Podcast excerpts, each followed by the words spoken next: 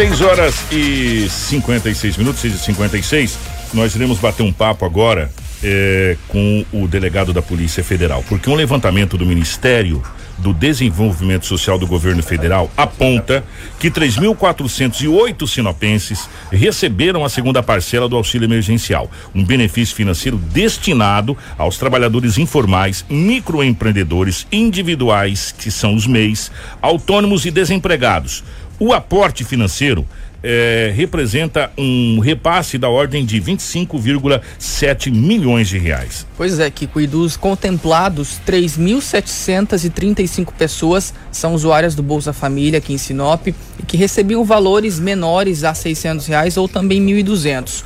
Outros 10.173, eles são inscritos no cadastro único e 20.500 pessoas fizeram o cadastro por meio do aplicativo, né, lá do Caixa Tem, e também foram aprovados e agora estão recebendo esse auxílio aqui, no, eh, aqui em Sinop. Então são 34.408 sinopenses. E nós estamos recebendo aqui nos estúdios, primeiro, é, a gente agradece muito a presença do doutor Zamir Sugaib aqui junto com a gente. Doutor, obrigado mais uma vez pela, pela presença aqui nos estúdios da 93. Bom dia, Kiko. Bom dia, Anderson. Bom dia, Lobo. Bom Eu dia. que agradeço o convite para comparecer aqui no programa mais uma vez. Doutor, na última entrevista que a gente bateu um papo aqui, eh, a gente entrou numa situação, num assunto que foi a questão eh, dos crimes virtuais, que eles estão acontecendo cada vez numa esfera maior, até porque eh, conforme vai surgindo as tecnologias, vai surgindo também as pessoas que se acham mais inteligentes. E o senhor tinha, e tinha falado na época que eh, em termos de investigação, ainda as coisas são muito novas. É, e aqui nós tivemos várias reclamações e vários boletins de ocorrência.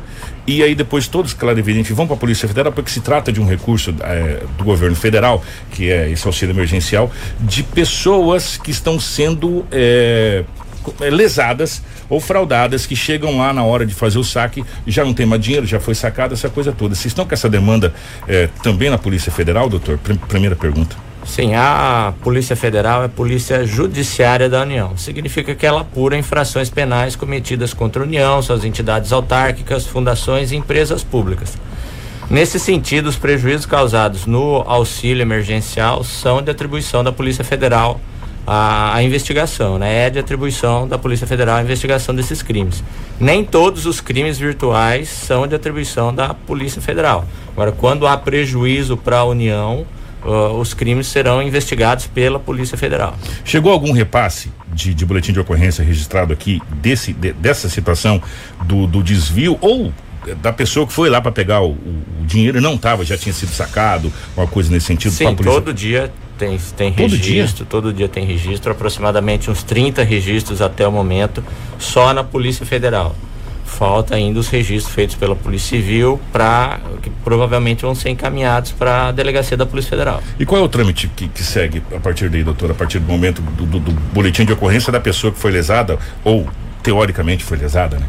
É, a a partir do registro da, da denúncia são solicitadas informações para a Caixa Econômica Federal, é, notadamente o IP da, da pessoa que fez o requerimento do auxílio e outras situações que a gente precisa, não, não é adequado revelar no momento, mas para a gente levantar e começar uma investigação. As polícias Ale... hoje já estão adequadas para isso, doutor? Tem, tem, tem as ferramentas necessárias para investigar esses crimes, sim. É, além disso, como é um, um benefício que foi concedido no Brasil inteiro, 44 milhões de pessoas aproximadamente foram beneficiados com o auxílio emergencial são fraudes que estão sendo praticadas em todo o Brasil. E essas fraudes, conforme são registradas nas delegacias da Polícia Federal, elas são incluídas no banco de dados nacional para tentar fazer o cruzamento de dados e identificar as maiores quadrilhas responsáveis pelos, pelos desvios desse dinheiro. Doutor, a gente tá, tá vendo nessa questão da pandemia, todo mundo tá tentando se readequar, né? Tá todo mundo tentando meio que. E, e como tá as ações da Polícia Federal? Como que vocês conseguiram se readequar eh, nesse, nesse momento que a gente sabe que vocês trabalham muito com serviço de inteligência, essa coisa toda. Eh, muitas vezes a gente nem vê, só vê depois o resultado final né, da situação. Está sendo meio complicado readequar todo mundo da, da, da, Polícia Federal nessa situação? Eu tinha visto que Sinop hoje é, na região norte do estado do Mato Grosso, é o ponto de referência. Daqui só Cuiabá, né? É, a, a Polícia Federal, além de ser polícia judiciária, além de investigar crimes, ela também presta diversos serviços administrativos, como emissão de passaporte, controle de armas, controle de produtos químicos, é, controle de empresas que prestam serviço de segurança privada.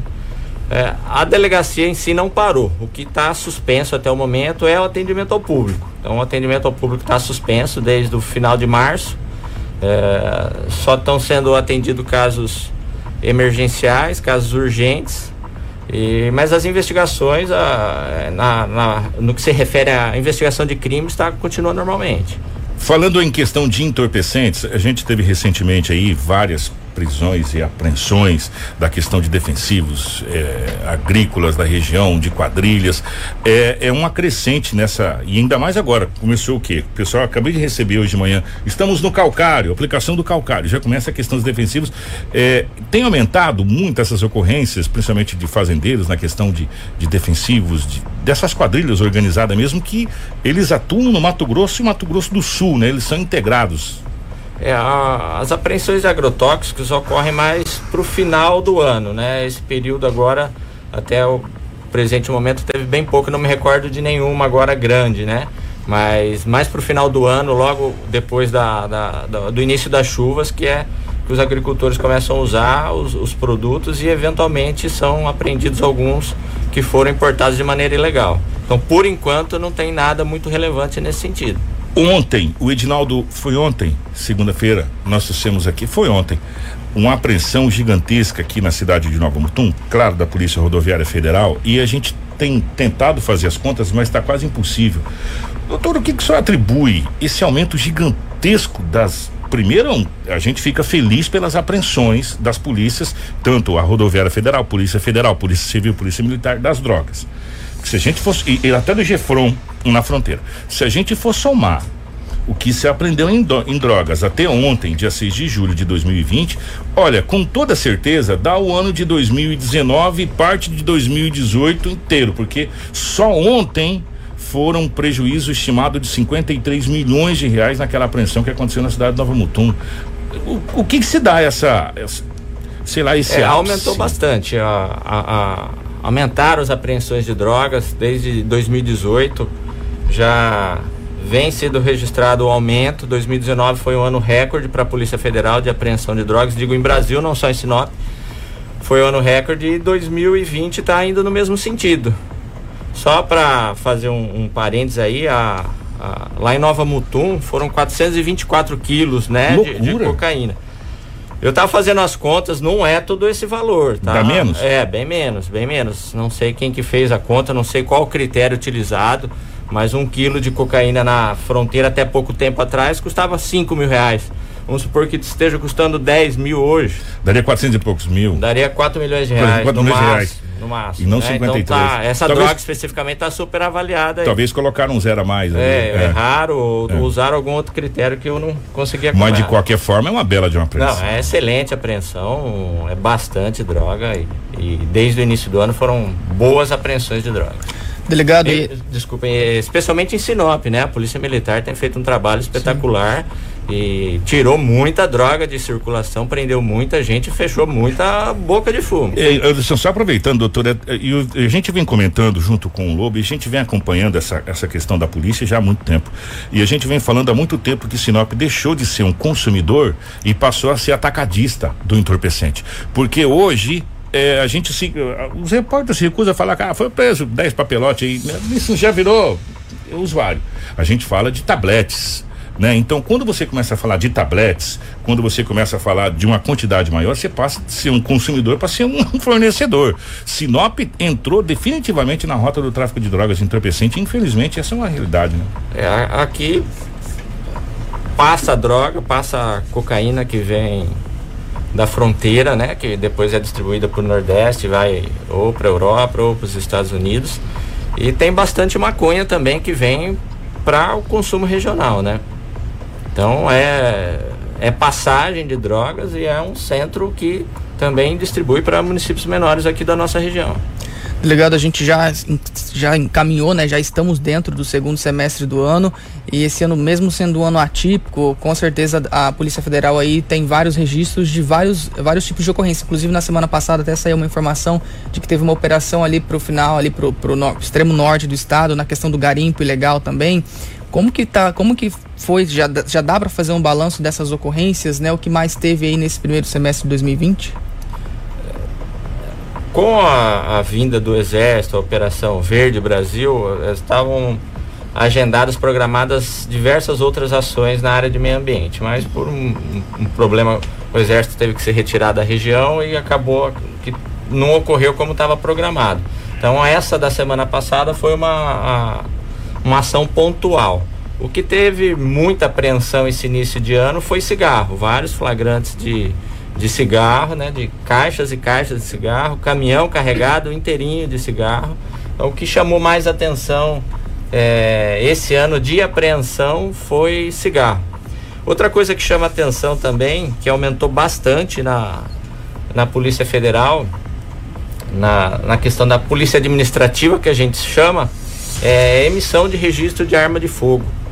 Desde 2019 já vem um aumento muito grande né, de de emissão de autorizações para aquisição de arma de fogo e registros de arma de fogo.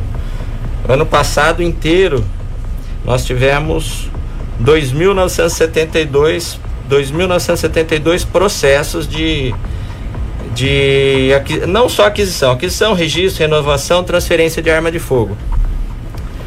Até dia 6 de julho, até ontem, nós já tivemos 2.791 processos. Nossa, de, quase de, se igualou já. É, relacionados com arma de fogo. A aquisição de arma de fogo, em 2019 até 6 de julho, foram 404 processos. Esse ano já foram 1.204 processos de, de aquisição de arma de fogo. Ficou mais fácil para ter? O procedimento é o mesmo, né? O ano passado, o pessoal, a, a população naturalmente começou a, a, a requerer mais, a comprar mais, e há um ano mais ou menos teve uma alteração legislativa, uma portaria 1222 do Exército Brasileiro, que alterou o, o que é o é arma de calibre restrito e o que é arma de calibre permitido. Isso fez com que muita gente que tem um, um 38, um 380, quisesse comprar uma .40, 45, que hoje é a arma de calibre permitido. Então, então por isso, isso, que a gente, por isso que o Lobo quando traz ocorrência até, até acho que ano retrasado, né? Se eu não me engano, ponto 40 era exclusivo das forças de segurança. E hoje, ó, tá tiro de ponto 40, foi mas Lobo falou não, que tá liberado a ponto é, 40. Então essa resolução liberou esse, esse Liberou ponto 40, 9 milímetros, 45, 44 Mas Magnum. São armas assim de São muito potentes. O 357 Magnum é muito potente.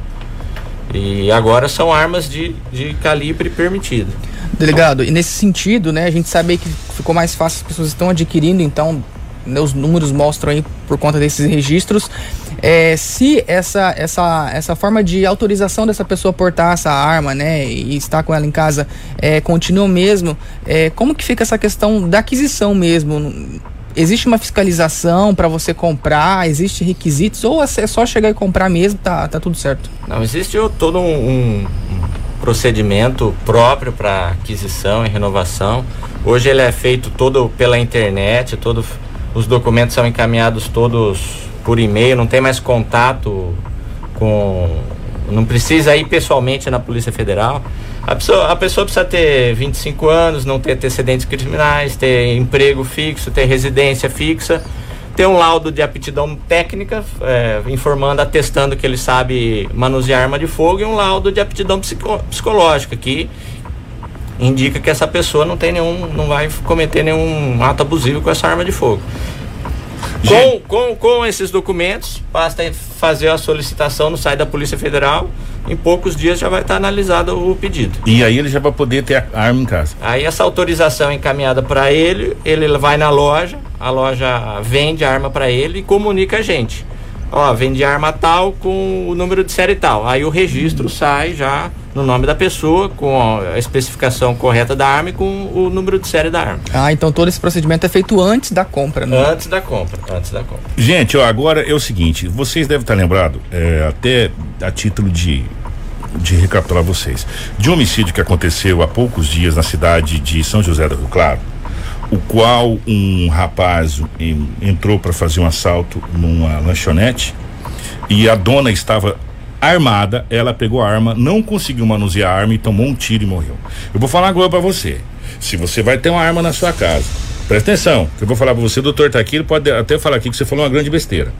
A arma foi feita para uma coisa. Ela não foi feita para você pregar prego na parede. Ela não foi feita para você jogar buliquinho de gude, jogar bola, peteca. Ela foi feita para matar independente o que seja, um passarinho, um canário, qualquer coisa. Ela foi feita. Você tem que ter a seguinte situação na sua mente. Se você estava na sua casa e um dia você usar ela contra alguém, você vai ter que usar, senão você vai levar a pior. Às vezes é melhor você não ter, porque pelo menos você não oferece risco a ninguém. Né? E a gente já viu casos aqui de pessoas que estavam com arma em casa, a coisa ser muito pior do que se ela tivesse desarmada. Então, você tem que fazer o seguinte cálculo: ah, não fica, hoje não está tão difícil de tirar uma arma de fogo, é, ou, ou nunca foi difícil, ou se você tiver condição, mas pense bem, meu amigo, a arma de fogo ela foi feita para um único motivo.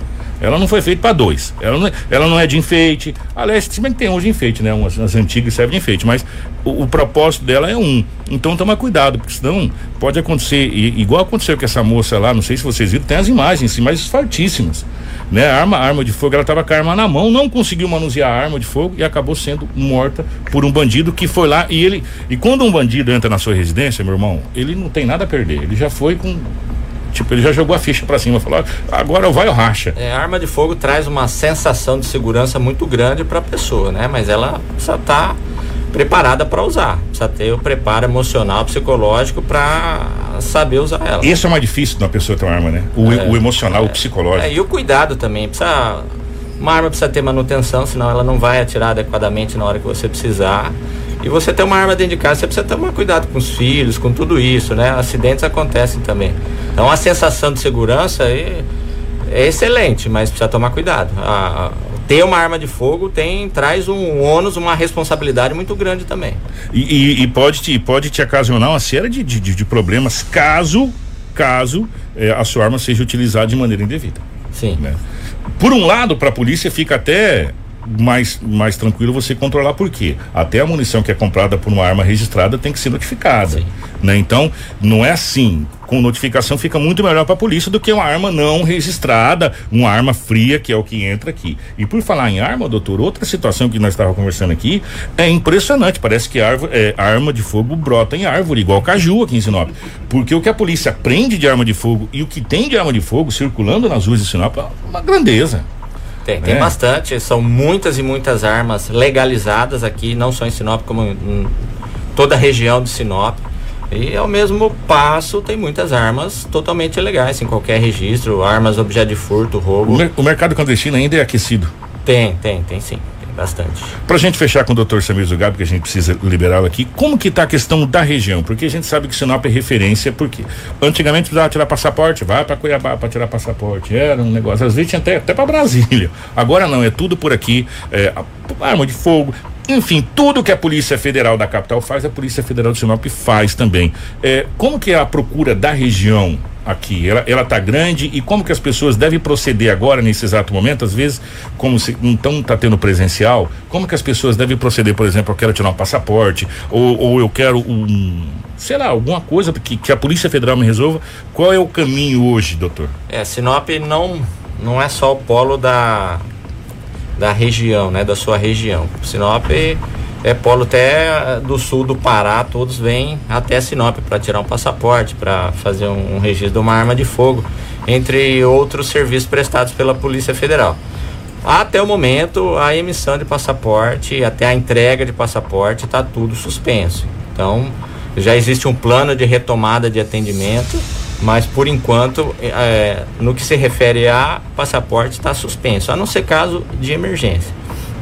Muito estrangeiro também, nossa região tem recebe muito haitiano, agora começou a receber venezuelano, tem bastante gente do Paraguai e a Polícia Federal faz o registro dessas pessoas.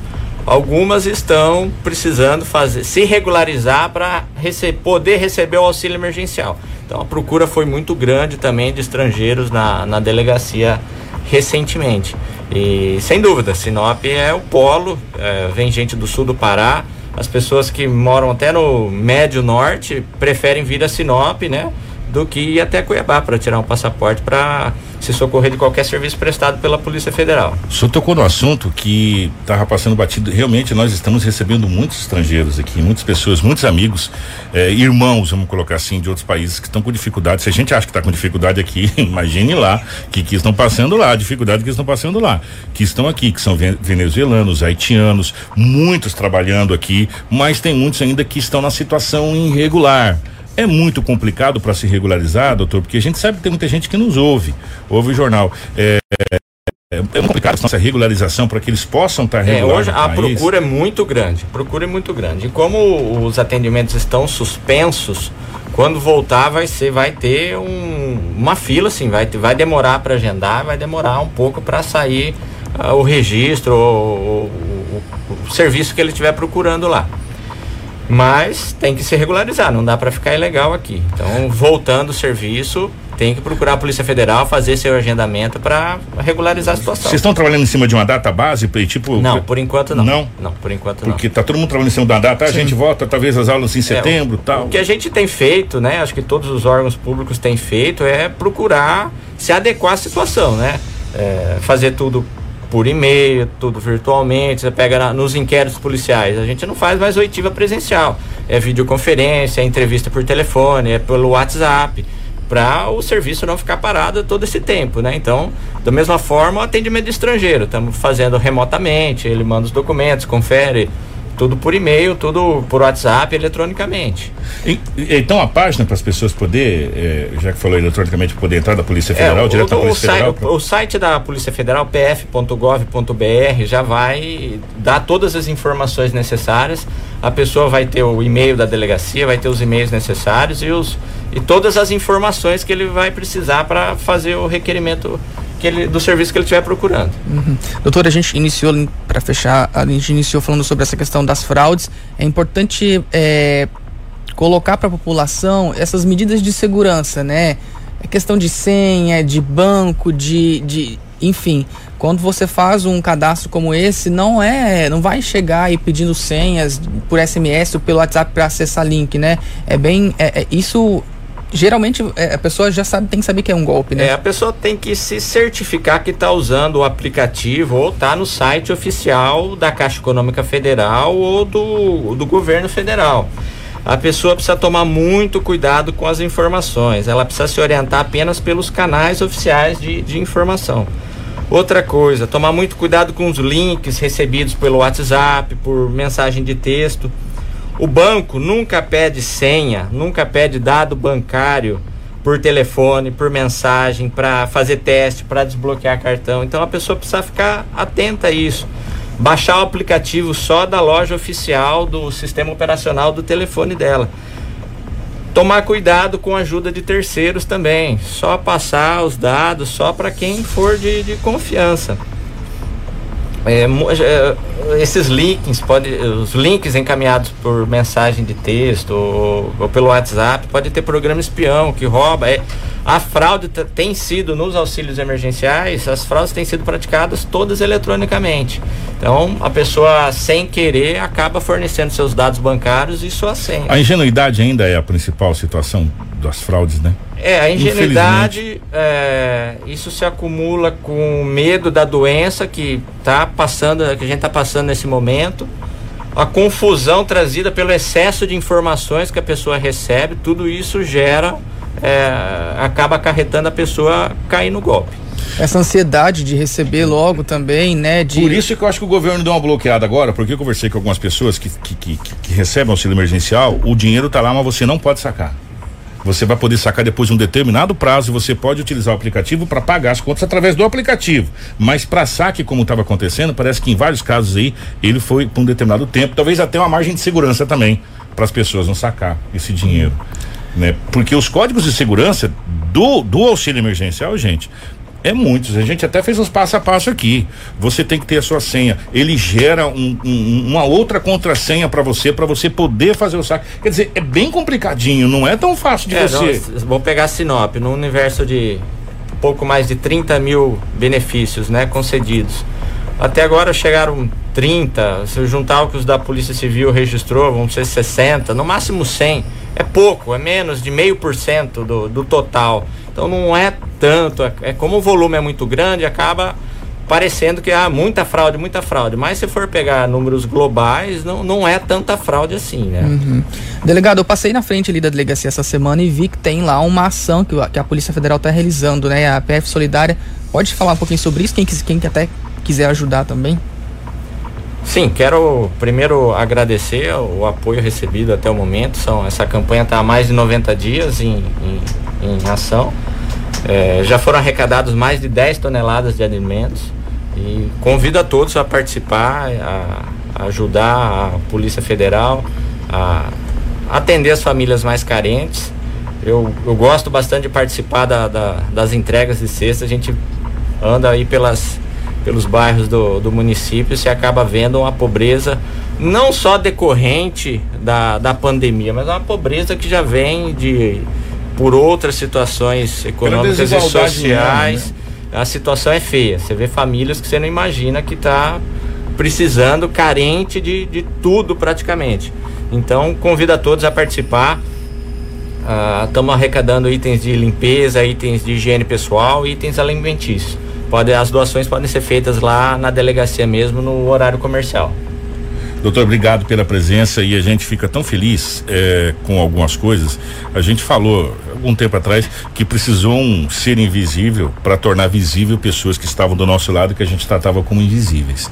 Né? Precisou aparecer uma pandemia para a gente poder ver a real situação de, de, de, pobreza que nós temos no município de Sinop na região, porque nós conhecemos a Sinop do quadrilátero central, né? Essa é bonita, maravilhosa. Agora nós temos os bairros mesmo retirados, onde a situação é muito complicada, né? E em várias famílias e a gente vê ação, ação como a da polícia, ação como de outras entidades, a gente vai colocar da Polícia Federal, porque o doutor Samir está aqui, mas de outras entidades que foi realizada, de pessoas anônimas que realizaram. Então a gente fica muito feliz quanto a isso. E parabéns à Polícia Federal pelo trabalho de, que está realizando aqui em Sinop é, extraordinariamente, é, sendo destaque inclusive a nível nacional e várias outras situações aí. Obrigado, doutor, pela presença. A gente fica muito feliz pela presença da Polícia Federal aqui na 93. Eu que agradeço o convite e a oportunidade de expor um pouco da, do trabalho da Polícia Federal. E quem quiser ajudar nessa campanha, desculpa, faz como?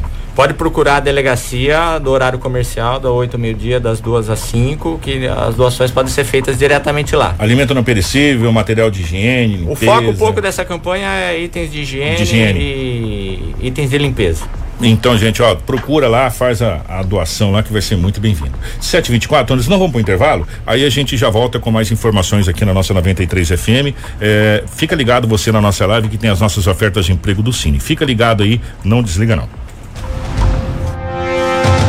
Informação com credibilidade e responsabilidade. Jornal da 93.